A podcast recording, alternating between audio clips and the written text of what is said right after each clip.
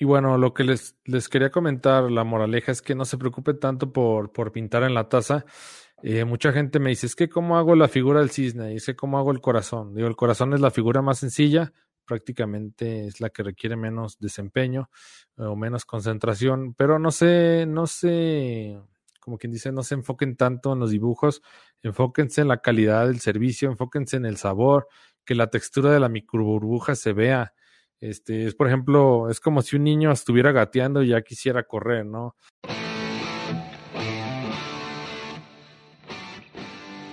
Bienvenidos, yo soy Álvaro Lamas y esto es Café Mi Vida, el podcast en el que vamos a platicar del mundo del café y cafeterías para que conozcas más, mejores tu técnica y lleves tu negocio al siguiente nivel.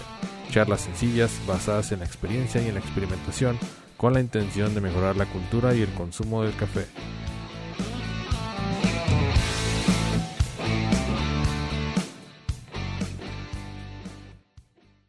Esta es la clase número 10 eh, de le llamé cómo obtener microburbuja al espumar. Es la clase del 3 de diciembre del 2020. Vamos a iniciar con la agenda como siempre y vamos a ver las tres preguntas para abrir el tema. Eh, la primera pregunta es ¿qué necesito para espumar? La segunda pregunta es ¿cómo conseguir la microburbuja o la textura de seda o el aterciopelado de la espuma? Y la tercera pregunta es cómo conseguir volumen en una máquina casera. Muchas personas dicen es que yo tengo una máquina casera y no me sirve, no puedo espumar y es porque no lo están haciendo correctamente y ahorita les voy a pasar unos trucos para que lo puedan hacer. Y este, vamos a platicar un poquito de sus dudas. Voy a estar conectado 40, 50 minutos. Nos podemos extender un poquito más. Y bueno, ya depende de las preguntas, ¿no? Y bueno, los que falten en suscribirse a mi canal, pues pueden buscarme en YouTube como Álvaro Lamas, Simple Coffee, Álvaro Lamas Godoy, Simple Coffee. Este, van a encontrar ya muchos videos. Estamos subiendo videos constantemente de los extractos de más importantes de los cursos para que ustedes puedan tener esa información al alcance. Entonces, vean los videos, suscríbanse, activen la, campanita y este, disfruten pues de, los videos, ¿no? Ya llegamos a los mil suscriptores y estoy súper agradecido con todos ustedes por haberme ayudado. Entonces, estamos creciendo cada vez más. Eh, vamos a iniciar. Eh, voy a hacer esto un poco más grande para que lo vean mejor. Y la pregunta es, ¿qué necesito para espumar? ¿Sale? Aquí pues algunos puntos que yo considero que son muy importantes que deben tomar en cuenta para espumar. Y el primer punto es purgar la lanceta. Eh, una de las cosas que afectan mucho a la mezcla de la leche es que tú le agregues demasiada agua. Recuerda que el vapor pues es, agua que está...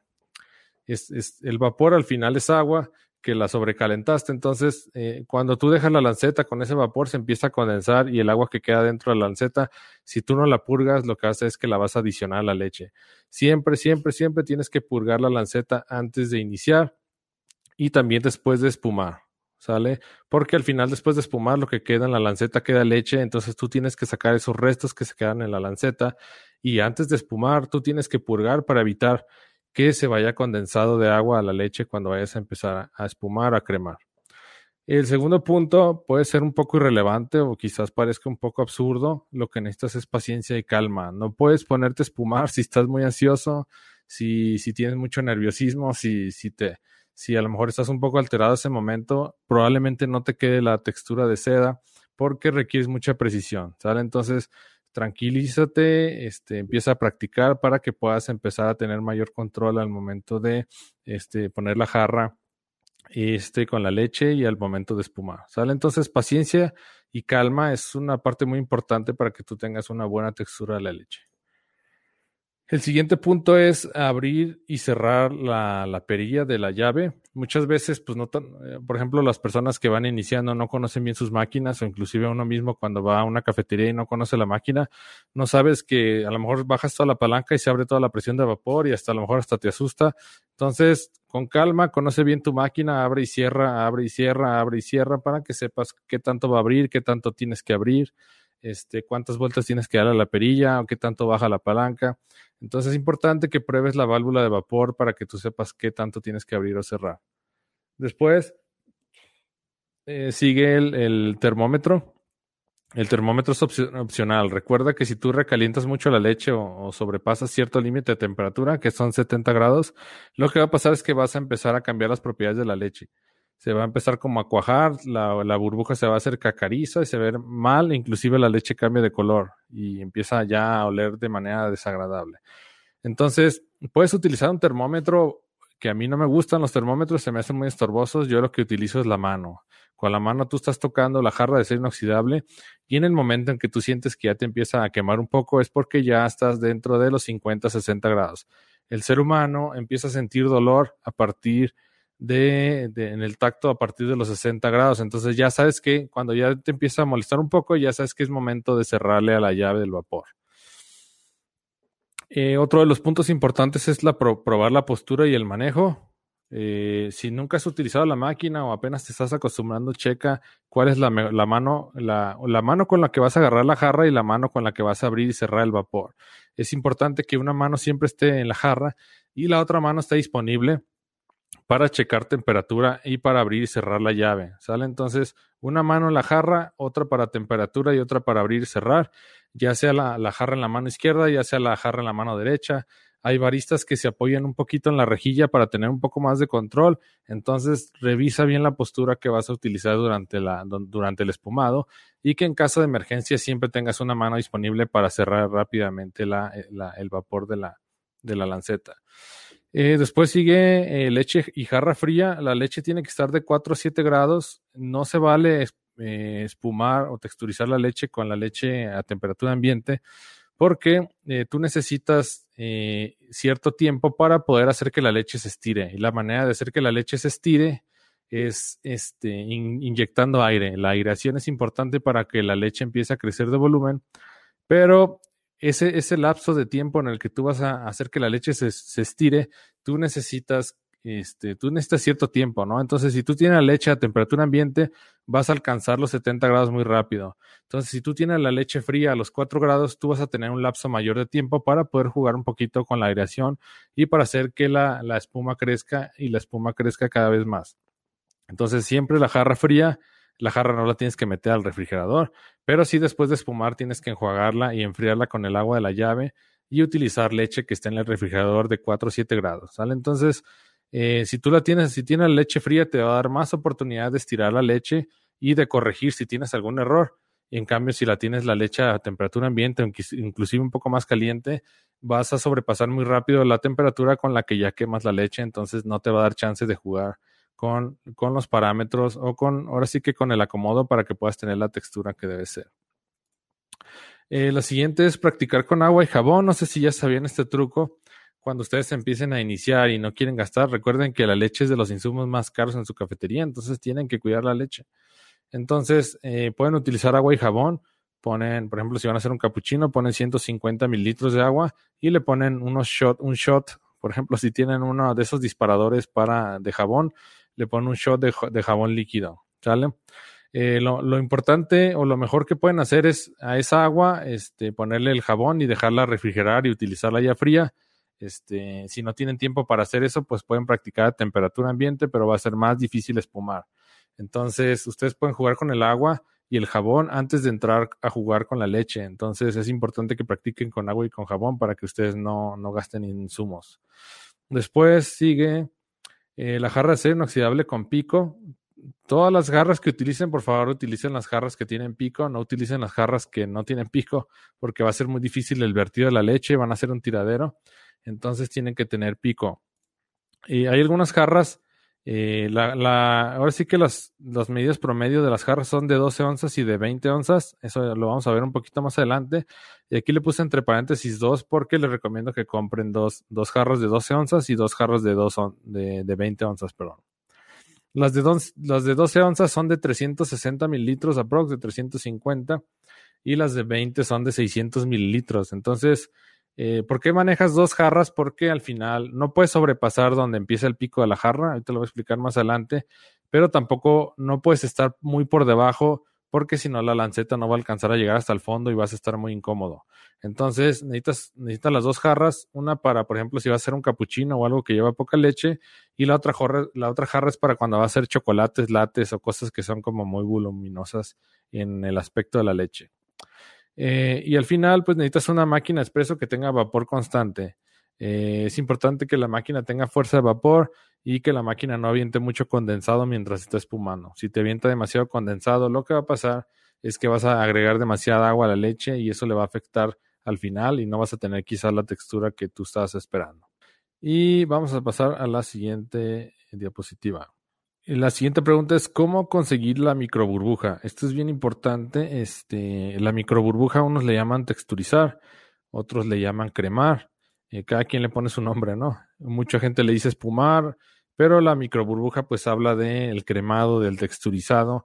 Es cuando tú obtienes las, las, burbujas del tamaño tan pequeñas que casi son imperceptibles y eso hace que sea muy, muy agradable a la vista y es lo que nosotros valoramos mucho en los capuchinos y cuando la gente o los baristas ya mucho más experimentados que hacen arte latte, pues también la espuma que está sobre la leche flotando con la figura se ve de una textura súper lisita. Algunos le llaman textura terciopelada, otros le llaman textura de seda. Entonces aquí les voy a pasar algunos trucos que les van a servir para eso. Y una, una cosa muy importante es el control, para que tengas unas burbujas homogéneas. Bueno, no sé si me faltó, aquí me faltó un dato importante que les quiero comentar. Eh, aquí porque le, no sé, bueno, no sé si, no sé si lo anotaron, aquí le puse un círculo y una cruz. Eh, estas, estas fotos me las encontré de una galería, tengo un programa yo para diseñar y tiene como un banco de imágenes.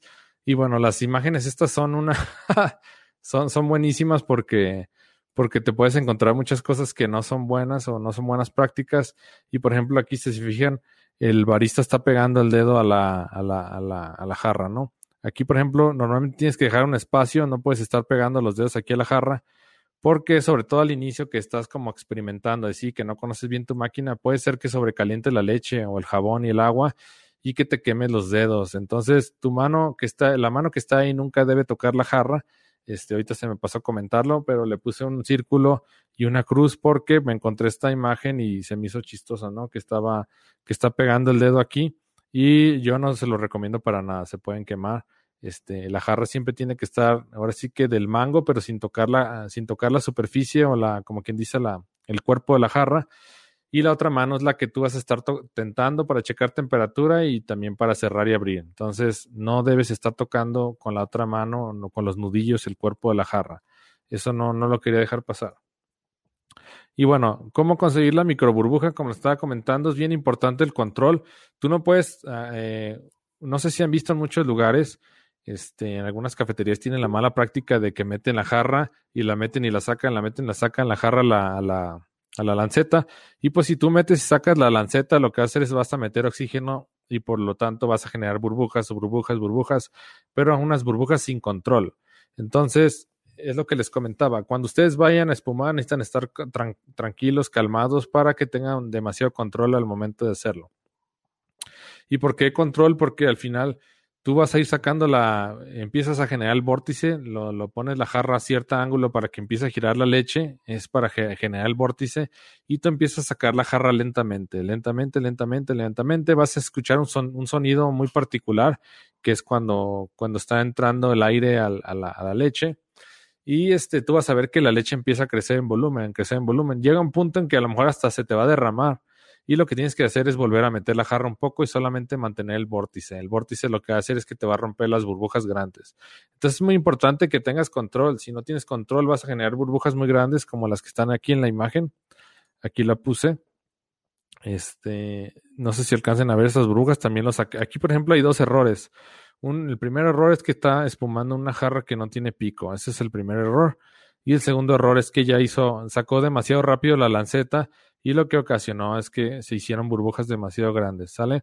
Entonces tú inclinas la jarra para generar el vórtice aquí y vas sacando la lanceta poco a poco, que al final para sacar la lanceta tienes que ir sacando la jarra. Entonces vas sacando la jarra poco a poco, incrementa el volumen, ya cuando ves que el volumen ya está a un nivel adecuado, el que tú desees, mete la jarra otra vez y mantienes el vórtice. Aquí, por ejemplo, a ella lo que le pasó es que sacó la jarra muy rápido y generó estas burbujas demasiado grandes que probablemente al final ya no se puedan corregir. Cuando tienes burbujas muy grandes ya no puedes corregir y queda la espuma cacariza.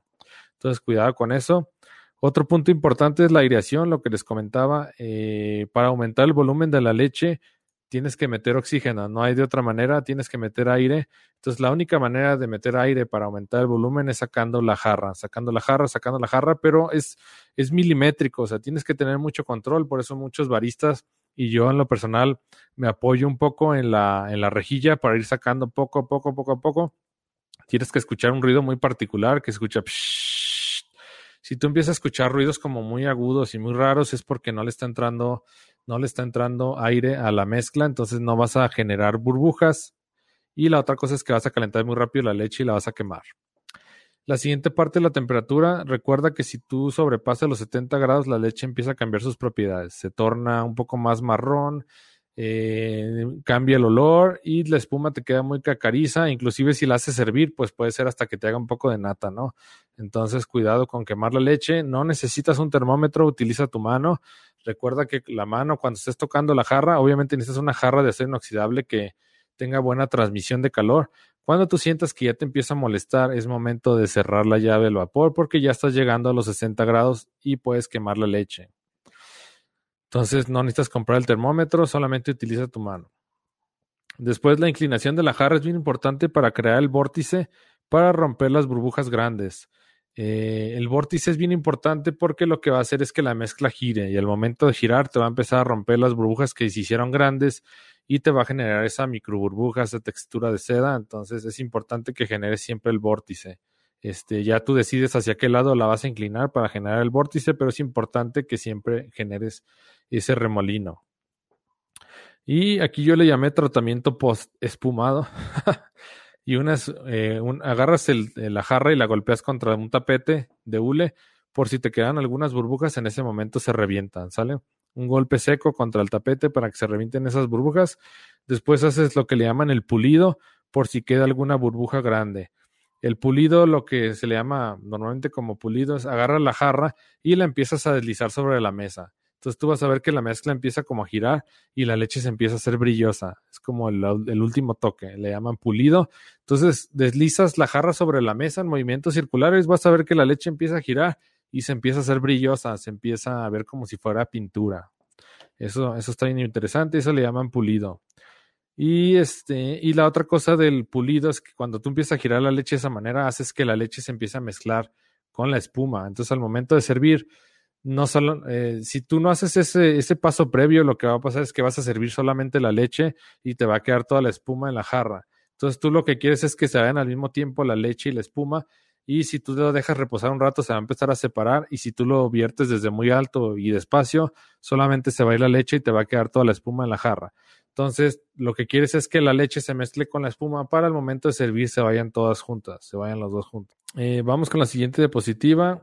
Esta, es una técnica que seguro les va a gustar mucho y es cómo espumar en máquina casera contra máquina profesional.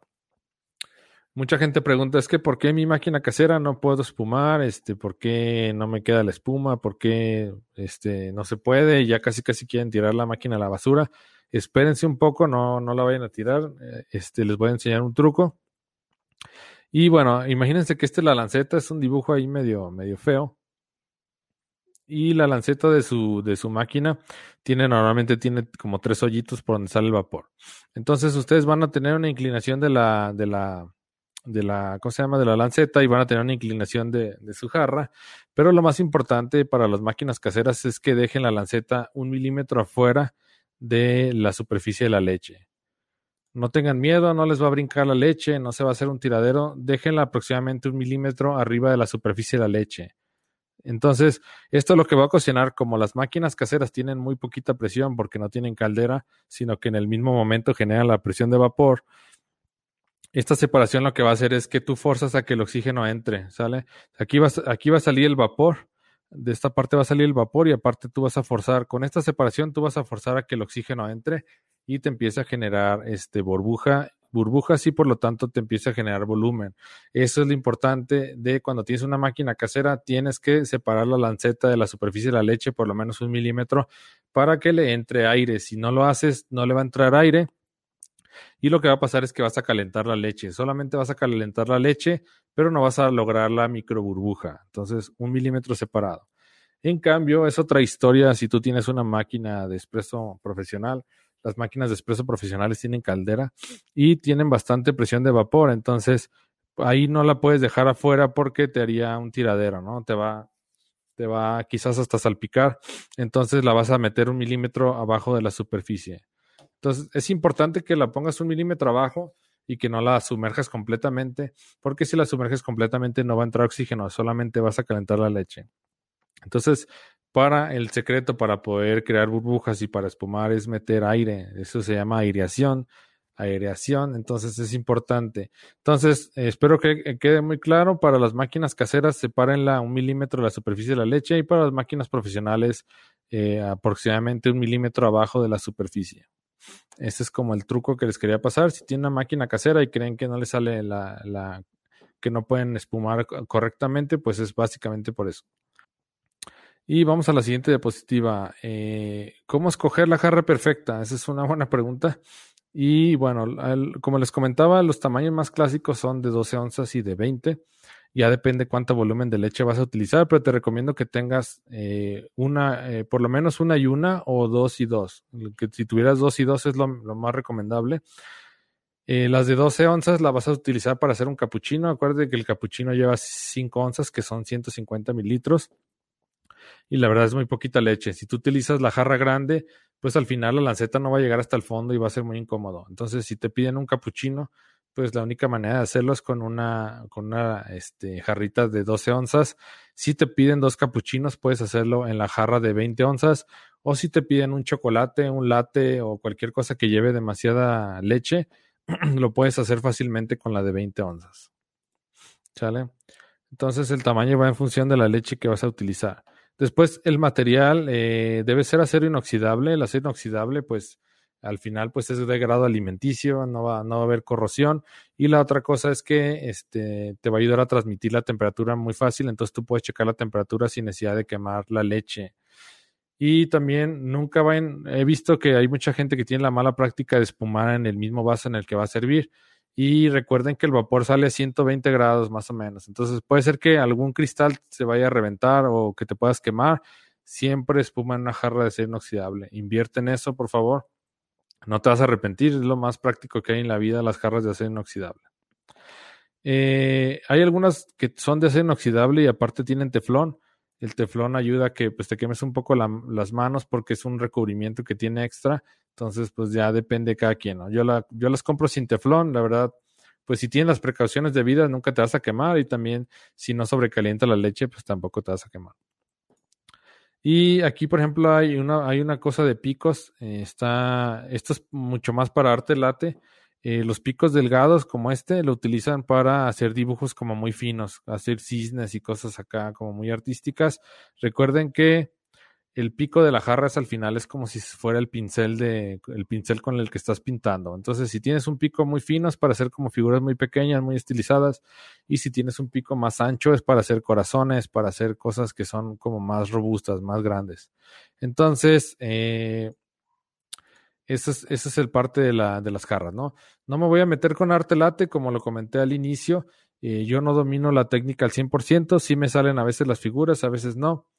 Eh, yo tengo muy, muy buena práctica para la microburbuja, para texturizar, para cremar, pero yo tengo el defecto de que soy muy ansioso, entonces me cuesta trabajo concentrarme para hacer el correcto vertido, entonces eh, tengo muchas fallas y es por eso que yo no lo enseño en mis cursos porque no se me haría ético enseñar algo que de lo que no soy experto.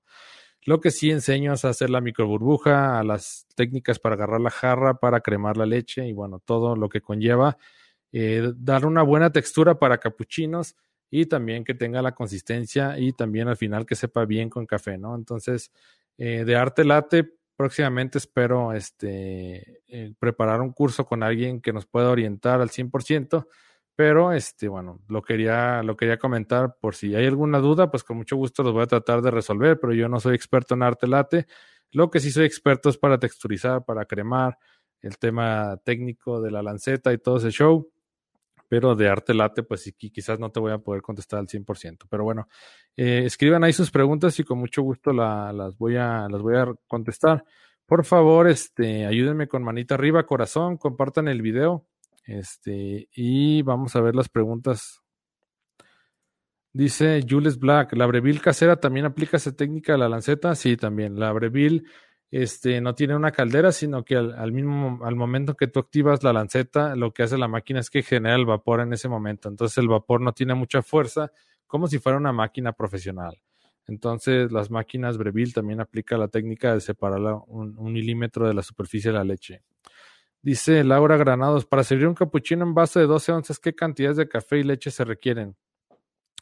Normalmente el capuchino, eh, el capuchino se, se, distingue porque, bueno, tiene la, tiene la parte de la leche que, bueno, la copa, la copa, eh, el capuchino lleva 5 onzas y al final pues lo que luce mucho es la espuma y que tú le pones el café y es una bebida que tiene mucha concentración a café porque es muy poca leche. Entonces si tú vas a hacer un, eh, ya para 12 onzas ya no se llamaría capuchino, ya sería un latte porque al final tiene más leche. El capuchino se le llama capuchino porque la concentración de café es mayor y por el color que, que se obtiene, ¿no? En el caso de, por ejemplo, una en 12 onzas ya para mí sería un latte y le puedes poner un espresso o dos dependiendo de los gustos de los clientes. Entonces, a mí se me hace demasiado leche. Este, le podrías poner dos expresos, pero ya depende mucho de los gustos, ¿no? Este, sería cuestión de que tú hagas tus pruebas, de que cheques con el público cómo le gusta más. Eh, inclusive a lo mejor hay gente que le gusta que sea más leche que café para que, pues no, ahora sí que el, predomine el sabor como dulce de, de, la, de la leche, ¿no? De lo lácteo. Espero que quede clara la respuesta, Laura. Dice Brenda Portugués. Buenas noches, Álvaro. ¿Cuál es la forma correcta para poder espumar con prensa francesa? Eh, no hay una técnica, solamente calientas la leche en el microondas o donde tengas manera de calentarlo. Eh, te recomiendo que, pues, eh, ahí es el problema. El problema de calentarlo en el microondas es que no sabes si, si te pasó de tiempo y ya la quemaste. Te recomiendo que hagas varias pruebas. Yo normalmente la dejo máximo un minuto y medio o dos eh, la vacías a la prensa francesa y pones el émbolo, lo subes y lo bajas varias veces hasta que tú veas el volumen que te guste. Al final, este, sacas el émbolo, le das unas vueltas, como lo comenté hace ratito, que es el pulido, para que la leche se vea brillosa como si fuera pintura, y ya lo sirves. Realmente no hay una técnica acá súper especial, solamente tienes que calentar la leche sin quemarla, ponerla en la prensa francesa, subir y bajarla el émbolo, hasta que tengas la, la espuma que tú deseas eh, tener, ¿no? El volumen de espuma. Espero que haya claro, Brenda, la respuesta. Y bueno, lo que les, les quería comentar, la moraleja es que no se preocupe tanto por, por pintar en la taza. Eh, mucha gente me dice, es que cómo hago la figura del cisne, y es que cómo hago el corazón. Digo, el corazón es la figura más sencilla, prácticamente es la que requiere menos desempeño eh, o menos concentración, pero no sé, no sé, como quien dice, no se enfoquen tanto en los dibujos, enfóquense en la calidad del servicio, enfóquense en el sabor, que la textura de la microburbuja se vea. Este, es por ejemplo, es como si un niño estuviera gateando y ya quisiera correr, ¿no? Entonces, cuando vas iniciando, primero, ten, primero ten bien las bases, ¿no? O sea, no, es como cuando vas en la escuela y este, y por ejemplo, uno no sabe restar y, y sumar, no, uno no sabe restar y sumar, no te vas a ir a hacer ah, ecuaciones diferenciales, ¿no? Este, si no sabes dividir y multiplicar, no te vas a ir a hacer integrales, ¿no? No te vas a, no te vas a, ahora sí que a irte a algún nivel mucho más avanzado. Tienes que plantear bien las bases desde un inicio. Y las bases son las que di desde un inicio, que es purgar la lanceta, cuidar las posturas, generar el vórtice, tener control, tener paciencia, tener calma. Todas esas cosas las tienes que primero, las tienes que las tienes que dominar al 100% para después entrar al tema del arte late. ¿Sales? Si apenas tienes máquina o vas iniciando tu cafetería, no, no pierdas el tiempo, no pierdas dinero tratando de hacer figuras en la taza. Primero concéntrate en espumar de manera correcta, en no quemar la leche, en generar la microburbuja, en generar la textura de seda. Ya que domines todos esos temas, ya te puedes meter al arte late, ¿no? Antes de, antes de dominar esos temas, no lo hagas porque vas a ganar, vas a gastar mucho tiempo, mucho dinero y mucho esfuerzo te vas a frustrar demasiado y este al final pues lo que va a pasar es que vas a perder dinero porque al final tú estás cada prueba que haces pues es, es un tiro de leche y café que desperdicias, ¿no? Este, al final si tienes a quien repartirse o regalárselo está bien, pero es dinero que te está costando. Inclusive si tienes tu cafetería y ya dominas todo lo demás y tomas un curso, pues tienes la ventaja de que puedes practicar en cada pedido que te hacen. Pero si tú te pones a practicarlo como hobby, va a ser un hobby muy caro, ¿no? Va a ser algo, vas a desperdiciar mucho dinero. Entonces, cuidado con eso, no, no te frustres, no te, no te desanimes. Este, lleva mucha paciencia, mucho, tiempo y también recursos. Entonces, este, primero domina las cosas, vete paso a paso y después te empieza a meter a temas más complejos. Esa es mi recomendación. Vamos a ver, dice Brenda, sí, gracias, perfecto. Dice Laura, voy iniciando y quiero aprender.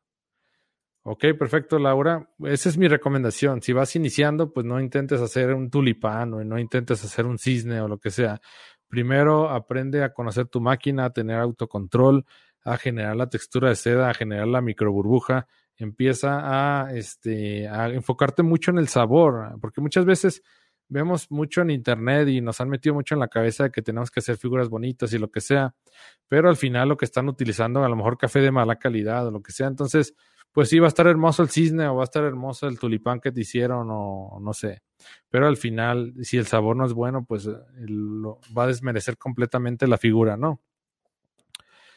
Dice Brenda Portugués, ¿cuál es el tostado ideal para las bebidas con base en espresso?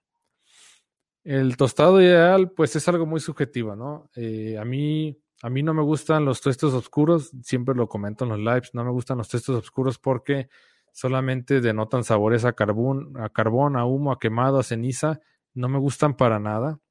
Este, hay mucha gente que le gusta utilizar el tuesto oscuro para espresso porque el espresso tiene un perfil de sabor un poco más ácido.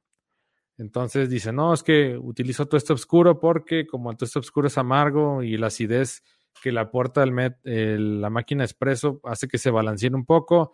Pero bueno, ahorita la verdad que es depende de gustos, ¿no? Yo prefiero mucho más los tuestes claros y tuestes medios.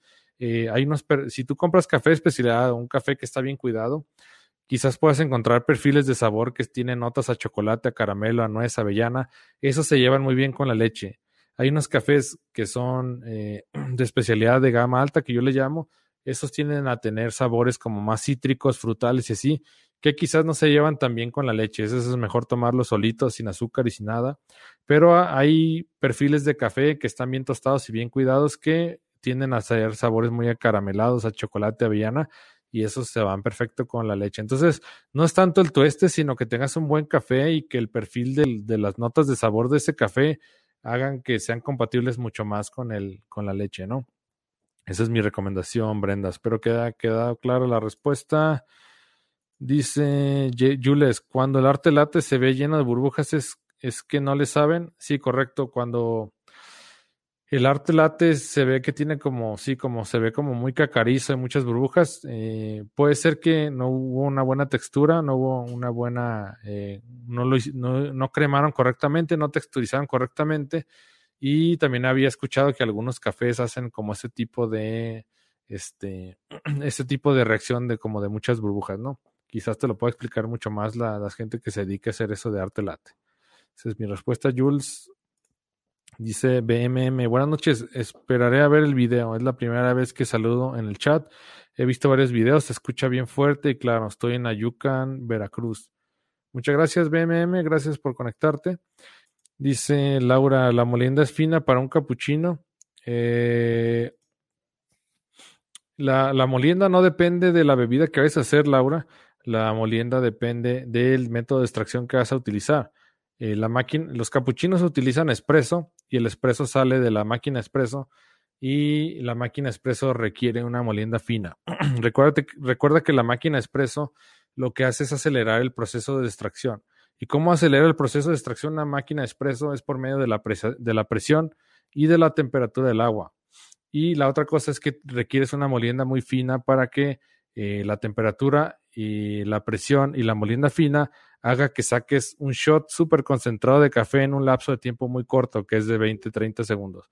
Recuerda que un espresso debe salir en un lapso de 20 a 30 segundos y eso, eh, eso lo va a lograr la máquina con su presión, con su temperatura y tú lo vas a lograr utilizando una molienda fina. Pero tú tienes que calibrar el molino para que ese, ese volumen de espresso te salga entre 20 y 30 segundos. Entonces, si tú haces tu molienda muy fina, el espresso vas a tardar mucho tiempo en salir y vas a generar una sobreextracción. Y si tú haces tu molienda muy gruesa, el espresso va a salir muy rápido y vas a generar una subextracción. La subextracción es cuando no alcanzas a solubilizar todos los elementos que tiene el café y la sobreextracción es cuando sacas más solubles de los que la pastilla de café te puede dar y ya empiezas a arrastrar sabores desagradables. Entonces la molienda va en función del método de preparación que vas a hacer ya sea B60, Chemex, Aeropress, este, máquina expreso. Y en concreto, la máquina expreso requiere una molienda muy fina, tipo talco, pero tú tienes que calibrarla en el momento para que tengas, eh, la tengas, eh, tengas los tiempos, ah, eh, los tiempos ajustados de manera correcta. Vamos a ver más respuestas. Espero que clara la respuesta, Laura. Dice, hola Álvaro. Para bebidas calientes con prensa francesa, comentaba que cualquier polvo y leche es compatible, pero por ejemplo el capuchino serían 10 onzas de leche y 40 gramos de polvo capuchino y mezclar. Eh, sí, sí, sí, pones 10 onzas de leche, primero las calientas, eh, la pones a calentar las 10 onzas de leche, las pones en tu prensa francesa, después pones los 40 gramos de polvo y subes y bajas el émbolo para que el, polvo se empiece a disolver en la leche y además de que se disuelve, pues también te empieza a generar espuma como si hubieras hecho en la prensa francesa. Eh, ese es uno de los métodos, por si no tienes máquina expreso y quieres hacer un capuchino con polvo base, lo puedes hacer. O puedes hacer un chocolate con polvo base, lo puedes hacer de esa manera si lo quieres hacer caliente y no tienes máquina expreso. Espero que haya claro, María. Dice María otra vez, no se le debe agregar más café y también preguntarte si se le agrega más café o solo el polvo deseado. Eh, si tienes polvo capuchino, polvo base capuchino, quiere decir que ya lleva leche y café soluble.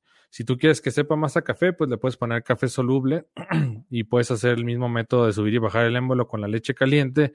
Eso si no tienes máquina expreso. Si tienes máquina expreso, hazlo mejor en máquina expreso, vas a ver mucho más natural. Entonces, el polvo capuchino ya tiene leche y ya tiene leche en polvo y ya tiene café soluble. Entonces, no requieres ponerle más café. Si lo quieres un poco más intenso, con más sabor a café, pues puedes agregarle una cucharadita de café soluble sin problema. ¿Sale? Espero que haya clara la respuesta, María.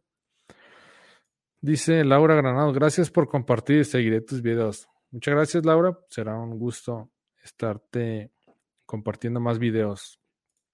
Dice Brenda Portugués, ¿cuántas veces recomiendas calibrar el molino al día? Eh, si tú lo calibras y no cambiaste de café, este, las condiciones climáticas son las mismas y todo, realmente no tienes que moverle absolutamente nada. Sí tienes que estar cuidando los tiempos de extracción para que veas si tú mismo estás generando el problema, por ejemplo, que tú estés compactando demasiado o que quizás compactaste chueco y se hizo efecto túnel, entonces tienes que estarlo checando. Eh, sí tienes que estarlo revisando varias veces al día, pero si, es tu mismo café, si las condiciones del clima son las mismas, si el café eh, tú lo estás usando, lo estás moliendo y usándolo en el momento, no debes calibrar nada. Si tu café lo moliste y lo dejaste ahí molido a lo mejor uno o dos días, eh, ya no te va a funcionar igual. Entonces el café molido no lo puedes dejar mucho tiempo en la tolva porque se empieza a oxidar, empiezan a cambiar sus propiedades. Entonces, si el café tú lo mueles en ese momento, si es el mismo lote de café, si las condiciones climáticas son muy parecidas, prácticamente no necesitas ajustar el molino. Solamente estar checando los tiempos. Y si requieres ajustar el molino, antes de ajustarlo, checa si el problema lo estás teniendo tú al compactar con más fuerza o al compactar con menos fuerza o al compactar disparejo. Checa primero si, el, si la variable la estás metiendo tú o si la variable la está metiendo el molino, ¿sale? Normalmente el primer ajuste del molino es el más complicado cuando cambias de lote de café, porque pues entre café y café va a ser diferente frescura, entonces sí te va a cambiar un poco, pero una vez que lo ajustas ya debería ser este, muy sencilla, ¿no? A lo mejor moverle uno o dos pasos para adelante o uno o dos pasos para atrás, porque pues recuerda que el café se empieza a envejecer, ¿no? Si tú lo acabas de poner en la tolva y pasan 5 o 10 días, ya no va a ser igual que si hubiera sido al quinto día que lo compraste. Si pasan 15 días, quizás vas a tenerlo que hacer más fino porque el café empieza a perder frescura, entonces puede ser que el tiempo de extracción sea más rápido o quizás sea más lento. Tienes que checarlo, ¿no? Espero que haya clara la respuesta, Brenda. Dice IMPC, buenas noches, ¿qué café me recomiendas para una máquina casera? Eh, no sé si estás en México, Ine. Eh, si estás en México, te recomiendo mucho la. Hay una, hay una marca que se llama Catando Ando que me gusta mucho. Esa la mandan a domicilio. Y hay otro que se llama Café Volador, que fue campeón en la Expo Café de este 2020. Y también está bastante rico y bastante económico. Esos dos los llevan a domicilio y son muy económicos y muy buenos. Catando Ando y Café Volador. Si estás en otro país, te recomiendo que busques café de especialidad y pongas tu país. Por ejemplo, si vives, o tu ciudad, perdón. Si vives en Colombia y estás en Bogotá, pones café de especialidad Bogotá y te van a salir varios proveedores de café de especialidad. Entonces te recomiendo que vayas y compres una muestra. Trata de comprarle café a los tostadores de especialidad para que tengas un buen café. El 99 o 98% de los cafés que venden en el supermercado o comerciales son de baja calidad, generan gastritis, colitis, reflujo y muchas cosas más. Y aparte de todo, están sobre tostados. Entonces, cuidado con eso. Y me espero que haya clara la respuesta. Estoy tomando un, es una tisana que se llama chocolate, creo, es de Euroté. Y la verdad está bien buena. Si la, si la infundes en agua y le pones un poco de leche, te sabe como si estuvieras tomando una, pues sí, como un chocolate caliente, pero sin azúcar. Entonces, la verdad que sabe rica y bueno, pues no tienes el problema del azúcar. es, es bastante bueno. Dice Virrey Cervantes, ¿qué pasa mi estimado Álvaro? Soy John Cervantes Virrey. ¿Qué tal, Virrey? Muchas gracias por conectarte. Gusto de verte. Dice un abrazo igualmente. No sé si hay más preguntas. Más preguntas. Nos quedan 13 minutitos. Ah, le estaba platicando, pues esta tisana es una tisana de... tiene, no sé si tiene, la verdad desconozco, me parece que tiene un poco de... es del cacao. No sé si son como, son como, ay, son como laminitas de cacao. Entonces, cuando tú lo infundes en agua, te sabe como si estuvieras tomando un chocolate, pero en agua. si tú le pones un poco de leche, te va a hacer como al chocolate, pues sí, un chocolate infundido en leche, pero la ventaja es que no tienes que ponerle azúcar, entonces está bien interesante. Eso lo vende Eurote, se lo recomiendo. Dice Jules Black, ¿habrá alguna máquina que valga la pena comprar para casa, hobby y en un caso dado después usar en un negocio? Eh, esto que comentas, yo creo que lo más que se adapta es la Breville que me comentabas hace ratito. Eh, varios de mis clientes han iniciado con Breville. Yo la verdad no la recomiendo porque te va a quedar corta muy rápido. Pero si tu negocio no está enfocado en café, sino que es más bien un restaurante y el café es como un plus, pues la Breville te va a funcionar muy bien porque es para bajo volumen de trabajo. Entonces, eh, yo creo que la Breville es buena opción para que la tengas en casa. Se, se, me hace muy cara para tenerla en casa. Digo, si tienes la oportunidad de comprarla, pues eh, sería increíble tenerla y ya que inicias un, negocio te puede servir quizás al inicio, ¿no? Unos dos, tres, cuatro, cinco, seis meses y quizás después, después la tienes que regresar a tu casa y comprar una profesional porque te va a quedar corta. Si tú te dedicas al restaurante y vendes, por ejemplo, no sé, no sé, carne asada y tienes el café como un plus, pues una Breville te va a quedar perfecta, no hay ningún problema. Pero si tu core business y tu alma de negocio es el café, muy pronto te va a quedar corta y sobre todo, no tanto por el expreso, sino porque no tiene capacidad de caldera. Entonces, el, tienes que tarda mucho tiempo en recuperar el, la presión de vapor. La presión de vapor es muy baja a comparación de una máquina que tiene caldera. Entonces, de tardarte a lo mejor 20, 30 segundos en espumar, te vas a tardar a lo mejor uno o dos minutos, que al final eso, si te llegan 20 capuchinos al mismo tiempo, vas a batallarle bastante y vas a entregar tus pedidos tarde. Entonces, cuidado con eso. Espero que quede clara la respuesta. Jules dice: ¿Habrá alguna máquina expreso con lanceta que valga la pena comprar? Ah, sí, ya la leí. está, está duplicado. Dice Julia Trinidad: ¿Te puedo enviar mi café? Estoy buscando críticas constructivas. Sí, claro que sí. Contáctame ahí por mensaje y con mucho gusto lo, lo, lo reviso. No soy catador, no estoy certificado por la SCAN ni nada por el estilo he probado decenas de cafés de muchas partes de México y también del mundo, eh, porque gracias a la empresa donde trabajo me ha tocado la oportunidad, la bendición de viajar a Europa y me ha tocado comprar cafés que, venden allá, que son de África y la verdad son deliciosos. Entonces te puedo dar una, un, mi punto de vista, Julia, si quieres mandármelo, pues con mucho gusto. Vamos a ver más preguntas. Dice, ah, Laura Granados, ¿alguna marca de leche que me pueda recomendar para la preparación de capuchino? Esta es una pregunta súper compleja. Eh, realmente la leche es prácticamente un misterio para el tema del espumado. Eh, los factores más importantes que afectan a la espuma es, las proteínas, los carbohidratos y las grasas que tiene la leche. Hay leches que son muy, que son muy sencillas, de las que vienen en bolsita y esas cosas son leches muy económicas. Esas leches no tienen la, suficiente proteína, ni las grasas, ni los carbohidratos para generar una espuma consistente. Entonces, las leches que son muy baratas, vas a tener este, problemas para espumarlas. No necesitas comprar leche carísima y así.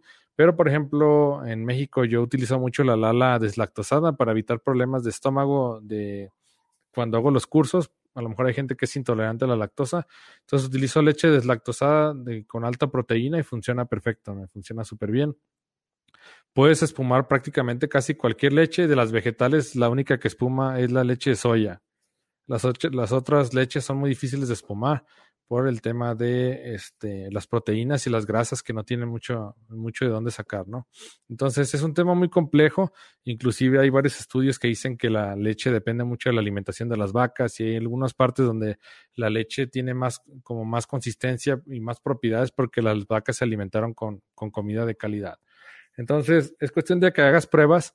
Eh, te recomiendo que utilices diferentes leches, que vayas probando, pero que no compres leches que sean muy económicas porque vas a tener problemas para espumar. También algunas leches cuando ya se están empezando a caducar, lo que empieza a pasar es que las eh, había escuchado, eh, había escuchado que se empiezan a echar a perder y los microbios empiezan como quien dice a comerse las grasas y las proteínas, entonces ya, ya no espuman. Entonces cuidado con eso. Espero poder, espero haberte podido ayudar, Laura, con tu pregunta. Eh, dice Betillo Tobar, ¿por qué mi café a veces queda con sabor a orgánico? ¿Qué se refiere orgánico, Betillo? ¿Es como sabor a, que es como, como a tierra o comenta ahí que es, comenta ahí que es el sabor orgánico, Betillo.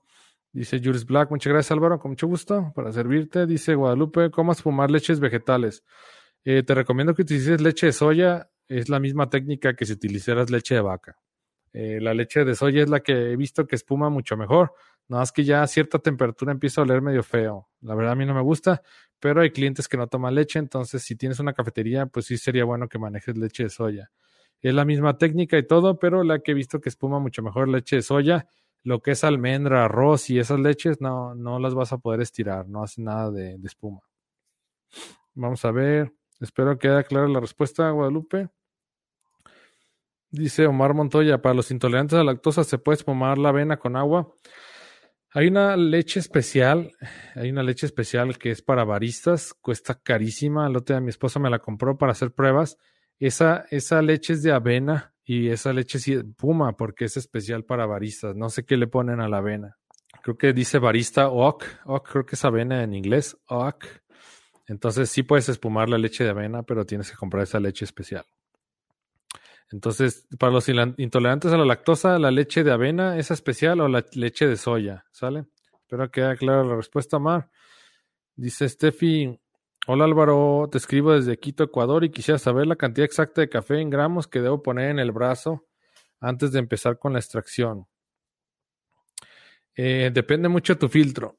Normalmente los filtros dobles les caben entre 15 y 18 gramos de café. Entonces es importante que hagas pruebas con 15 que hagas pruebas con 16, que hagas pruebas con 17 y con 18 gramos y veas cuál es la, mejor extracción o la que te da más consistente.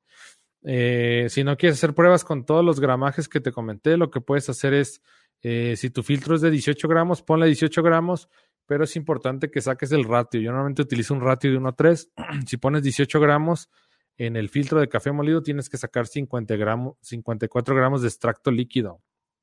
Entonces, si utilizas 20 gramos de café, que casi nadie utiliza 20 gramos, eh, los filtros son máximos de 18, a no ser que utilices un filtro de, de campeón barista que utilizan de 20 gramos. Eh, si utilizas 20 gramos, tendrías que sacar 60 gramos de extracto líquido. Entonces, siempre utiliza el filtro sencillo, perdón, el filtro doble. El filtro sencillo no repite, siempre utiliza el filtro doble, siempre utiliza el filtro doble. Eh, puedes buscar una clase, la clase pasada hablé eso de los filtros sencillos y los filtros dobles el filtro sencillo no sirve, no utiliza el filtro sencillo, utiliza el filtro doble y si pones 18 gramos de café, que te recomiendo empezar con 18 gramos, saca 54 gramos de extracto líquido, ¿sale? Espero que haya clara la respuesta, Steffi. Dice Perla, yo utilizo la leche de almendra Silk y espuma súper bien y le va muy bien al café. Probé de muchas marcas y fue la que más me gustó. Muchas gracias, Perla. Yo las que probé de almendra, la verdad no, o sea, no tenía una, una espuma como, como muy consistente. Al, al, ahora sí que se deshacía muy rápido, pero también imagino que depende de las marcas, ¿no? Muchas gracias, Perla, por la aportación. Entonces, si van a utilizar leche de almendra, prueben la que comenta Perla, la Silk. Dice Virrey, habla de las franquicias más adelante, cómo crear una. Ese sería bueno. no domino el tema, pero bueno, podría entrenarme un poco en eso. Dice Betillo, así es exacto. Ok, si tu café sabe como a sabor, le llaman en la rueda de sabores animalic, a tierra, animalic es como animálico, tierra y eso, es porque el café estuvo mal cuidado. Quizás en el momento del beneficio o en el secado se contaminó con otras cosas que había en el suelo eh, o quizás no estuvo bien almacenado, tiene hongo y así, por eso te da esos sabores como a tierra, humedad, sabores animálicos, como les dicen.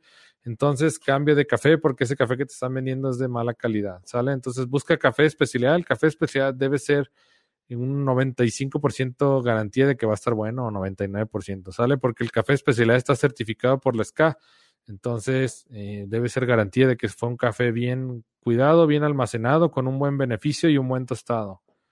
Espero que haya clara la respuesta, Betillo. Dice Brenda, voy a abrir una cafetería y quiero tener café escafinado, por si alguna persona llega a pedir, pero solo tengo un molino. ¿Qué puedo hacer? No quiero tener almacenado por mucho tiempo el café ya molido. Híjole. Eh, la recomendación principal es que compres otro molino. Este, hay algunos molinos que los venden de segunda mano en la mitad de precio y es una muy buena opción. Solamente fíjate que haya refacciones en México, porque si el molino ya está muy desgastado, le puedes cambiar las muelas. Entonces, si un molino nuevo te cuesta 450 dólares, un molino usado te va a costar 200. Entonces puedes comprar el molino usado en 200, 250 dólares y ya tienes tu molino para descafeinado. Si lo vas a usar para máquina de espresso, no te puedo recomendar uno de casa porque no te va a servir. Los molinos de casa, aunque sean de muelas, no llegan a la fineza suficiente para máquina de espresso. Entonces, eh, si vas a manejar, descafeinado, necesitas comprar otro molino profesional y lo puedes comprar eh, este seminuevo. ¿Sale? Porque si tú mueles el café y lo dejas ahí, por lo, si tú mueles el café y lo utilizas al día siguiente, ya no te va a funcionar para máquina expreso. La máquina expreso es muy, muy sensible a las variables. Entonces, si tú cambias la variable este, de la frescura del café, vas a ver inmediatamente que te va a repercutir. Espero que haya clara la respuesta. Eh, Brenda dice Omar Montoya, agua con amaranto. Eh, la verdad no sé, habría que probar, nunca he probado, Omar. Dice Perla, yo lo utilizo la leche de almendra silk, que supongo súper bien, eso ya lo había leído. Dice Alejandro, Alejandro Salvador Pérez Serna. Hola, buenas noches Álvaro. Tengo una cafetera expreso sin bali de dos grupos que no utilizo. ¿Podrías decirme cómo vaciarle la caldera? Eh, si le deseas vaciar la caldera, tienes que destaparla. Esas máquinas normalmente tienen unos paneles a los lados y en la parte de atrás que puedes, este, puedes quitar. Entonces, revisa cómo quitar los paneles y vas a tener acceso a la caldera. Busca uno de los tornillos o una conexión de las que estén más abajo de la caldera, la que veas hasta abajo, y esa la tienes que aflojar y pues le pones una manguera y de ahí la purgas, ¿sale? Entonces quita los paneles de los lados, los paneles de atrás, identifica la caldera. Obviamente la caldera tiene que estar fría y este revisa un tornillo de los que estén más abajo de la caldera para que puedas purgarla completamente. Espero que haya clara la respuesta, Alejandro. Y dice, la clase de los filtros, ¿dónde lo puedo ver? Se queda en mi página de YouTube. Eh, lo puedes encontrar como Álvaro Lamas Godoy o Álvaro Lamas Simple Coffee, Álvaro Lamas Simple Coffee. O la puedes ver ahí también en mi sección de videos. Hay muchísimos videos y me parece que fue la clase pasada. Eh, fue la clase pasada donde hablé de los filtros sencillos y los filtros dobles. Nunca utilizan el filtro sencillo, la verdad no sirve para nada y nomás los voy a meter en problemas. No sé si hay más preguntas, me puedo quedar cinco minutitos más. Mientras, por favor, ayúdenme a manita arriba, corazón. Las personas que se van conectando nuevas, por favor, ayúdenme con mano arriba y corazón. Y también, por favor, pongan su cursor en compartir. No les cuesta nada compartir y a mí me ayudan muchísimo. No saben cómo me ayudan cuando ustedes comparten los videos para llegar a más gente, a llegar a más gente eh, nueva, para difundir más el mensaje y pues poder ayudar a que las personas mejoren su técnica en casa o en sus cafeterías. Dice Alejandro Salvador. Eh, muy claro, muchas gracias Álvaro. Con mucho gusto Alejandro. Dice Enrique Tapia. Gracias Master Álvaro, como cada semana algo nuevo que aprendí de esta masterclass. con mucho gusto Enrique, la verdad que es un gusto de verdad compartir con ustedes cada semana. Me encanta, este, sobre todo que hay mucha interacción. Eso me gusta muchísimo. Y bueno, el motivo también de compartir, pues que se conecte más gente y poder interactuar más, ¿no? Este, al final estos son pura lluvia de ideas y a ustedes me imagino que también les enriquece tanto como a ustedes como a mí, les enriquecen las preguntas y nos enriquecen las preguntas que ustedes hacen y también las respuestas para pues mejorar nuestras técnicas, ¿no? Y también hagan su tarea, pónganse a practicar. este, al final no, tomen acción, lo importante, lo importante de las clases y de las lecciones es después de la clase tomar acción, es lo más importante. Como dice uno de mis mentores, dice, el éxito es mejor buscarlo que sentarse a esperarlo. Entonces, pónganse, pónganse las pilas, pónganse, tomen acción y capacítense, entrénense y bueno, este, hay mucho contenido gratis. Este, si a alguien le interesa un recetario, también está a la orden. Si a alguien le interesa algún curso, también será un placer estar con ustedes. Dice Laura Granados, tengo un molino de café industrial y para el expreso no tengo molino, tengo un casero, ¿servirá? Eh, los, molinos caseros no sirven para expreso eh, y la sencilla razón es porque eh, los molinos caseros no son muy resistentes a la fricción. Entonces recuerda que para obtener una molienda fina tienes que hacer que las muelas casi casi se cierren completamente. Y para una molienda gruesa tienes que abrir las muelas, para una molienda fina tienes que cerrar las muelas. Entonces los molinos caseros eh, no resisten mucha fricción. Entonces ya de entrada los fabricantes hacen que las muelas no se cierren tanto para que no experimenten tanta fricción y no se vayan a barrer. Entonces los molinos caseros prácticamente ninguno llega a la molienda este, a la molienda de espresso. ¿Cómo te vas a dar cuenta que un molino llega a la molienda de espresso? Es porque está adaptado para que tú puedas poner el maneral o portafiltro. Ahorita vi que una de nuestras de las, de las personas dijo un brazo, no sé si fue Brenda. Eh, le llaman de diferentes maneras, ¿no? Le es portafiltro o, o maneral, o bueno, también le llaman brazo. Si tú ves que tiene el molino esa adaptación para tú poder poner el portafiltro, quiere decir que el molino está apto para llegar a esa molienda. Si esos molinos, aunque sean de muelas, tienen como una cajita que tú retiras para vaciar y eso, no te va a dar la molienda. Entonces, si quieres sacar un buen expreso, tienes que invertir en un buen molino. Y bueno, no, no un buen molino eh, que te cuesta lo mismo que un auto, hay muy, muy buenos molinos que cuestan 450 dólares. El molino más económico para máquina expreso cuesta 450 dólares. Si tú lo buscas usado, te va a costar 250, 300, a lo mejor 350 dólares, te vas a ahorrar un dinero. Entonces, eh, los molinos caseros, si quieres un buen expreso, un molino casero no te va a funcionar. Y si tienes un molino industrial, también, si no está adaptado para que tú pongas el portafiltro, vas a tirar el café, vas a desperdiciarlo y así. Entonces, lo mejor es tener los artefactos adecuados. Yo sé que muchas veces no tenemos el dinero en ese momento, pero hay que empezar a ahorrar, hay que empezar a capitalizarnos, hay que empezar a invertir en buen equipo para obtener buenas bebidas. Y buen equipo no, no, no, no se refiere a que gastes una fortuna. Hay muy buenos equipos que puedes comprar usados, hay muy buenos equipos que puedes encontrar a muy buen precio. No necesitas gastar una fortuna, pero sí tiene que ser equipo profesional, equipo que está hecho para, para el fin específico que es sacar expreso. Entonces ocupas un molino que sea profesional y que tenga la resistencia suficiente para poder cerrar las, las muelas y que tenga una molienda fina. ¿Sale? Entonces es importante tener buen equipo y esa es mi opinión acerca de los molinos eh, caseros para máquina expreso. Estamos en contacto, cuídense mucho, les mando un fuerte abrazo, los quiero mucho, abríguense bien, está haciendo mucho frío, abríguense bien, también cosas calientes, un cafecito, un chocolate, una tisana, un té, un, café. Todo lo que sea caliente, acompáñelo de un buen pan para que se sientan contentos. Recuerden que el, el café y el pan no va al estómago, va directo al corazón. Si te gustó el episodio no olvides registrarte en cafedemivida.com, cafedemivida.com y te enviaremos de regalo una guía rápida para preparar café de manera repetible y deliciosa. Que estés bien, saludos.